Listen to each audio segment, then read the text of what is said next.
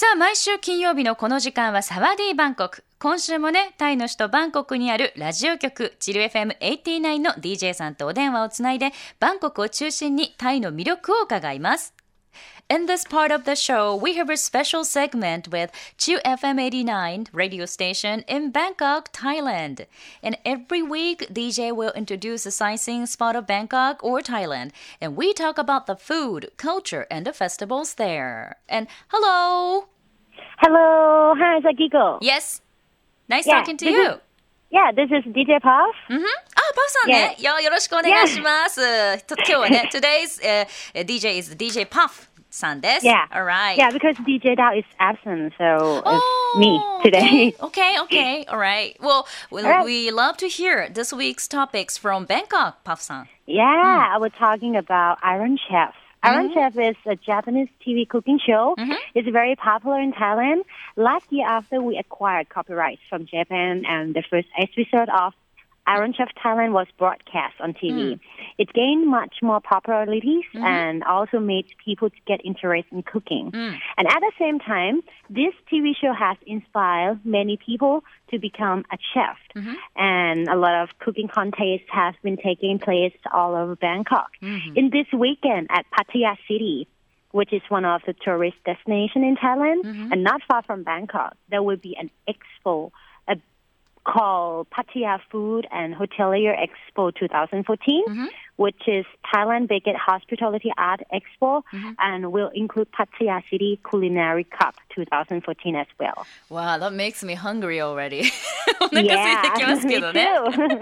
too. okay, I will you know, translate it in Japanese.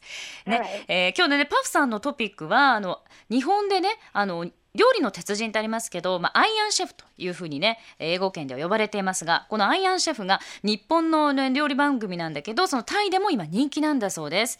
えー昨年ね、日本からその、まあ、コピーライトのね、あの、権利を獲得してから、タイで、まず1対1回目のエピソードが放送されたそうです、テレビで。そしたらもう人気が出てきちゃって、今ではタイの人もお料理にね興味を持ち出したそうです。で同じようにこのテレビ番組はたくさんのタイの人がシェフになりたいと思わせるそんなきっかけをね作った番組でありますし今ではバンコクの至る所で料理コンテストが開かれているそうです。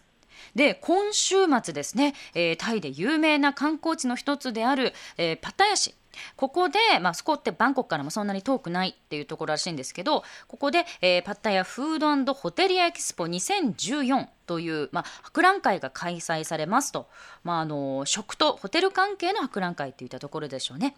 タイで一番大きな、まあ、あのあホスピタリティアートエキスポということでこの中にパッタヤシティのその、まあ、お料理コンテストね、今年の2014年のお料理コンテストも開かれるということです。So, well, have you ever seen the Iron Chef, Puff さん Yeah, sure. Oh. I'm a fan of Iron Chef. Oh, I I love see. cooking, and my Ah. husband is a chef too. Uh-huh, that's great. All right. Yeah. Mhm. All right. So I will talk about more about Pattaya Food and Hotelier Expo 2014. Okay, please. It will return to Pattaya Exhibition and Convention Hall, hmm. Royal Cliff Hotel, from August 15 to 17, mm-hmm. held under the concept Hospitality Art Competition and Showcase. Hmm. There will be many exhibitions of tourist services from hotel, resorts, bar, and restaurant. Mm-hmm. In addition, apart from the cooking contest among chefs from well-known hotels and food institutes, hmm um, competitions ranging from flair, bartending, mm-hmm. professional floral arrangement, mm-hmm. Thai massage to aroma massage, mm-hmm. which are all Thai wisdom. Oh. So I would like to tell you that mm-hmm. who happens to be in Pattaya this weekend, mm. don't miss visiting. Ah, oh, I see. Well, it started it started just today, from today, ですね。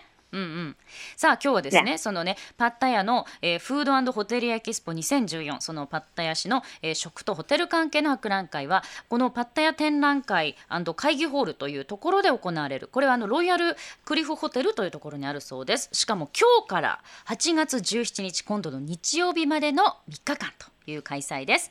でコンセプトがあってホスピタリティアートコンペティションショーケースということでね、まあ、いろんな観光サービスが、えー展示されたりとかしているそうです、えー例えばですねホテル関係とかあとリゾート地からとかあとスパ,、えースパえ、さらにはレストランからいろんなね観光サービスの、え、お得な情報も展示されているということです。そしてまあ有名ホテルとかあと食品業界からのシェフによる料理コンテストもあるんですけどその他にも、えー、バーテンダーの、ま、腕を競うようなそんなコンテストとかあとプロフェッショナルのねフラワーアレンジメント。さらには体式マッサージとかあとアロママッサージなどなど、まあ、タイに基づいているねタイが起源を持っている技術のコンテストもあるそうです。今週末このパッタヤ市に来る機会があるリスナーの方は絶対見に来てくださいというふうにねパフさんのおすすめです。Wow so there's not only the the cooking contest, but also like bartending and you know flower arrangement, all the you know massage things. It's very yeah. interesting to see.